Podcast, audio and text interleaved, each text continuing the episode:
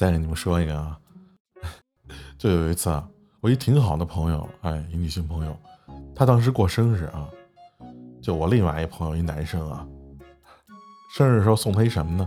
送她一个心形的冰块啊，并且要求对方当面吃下去。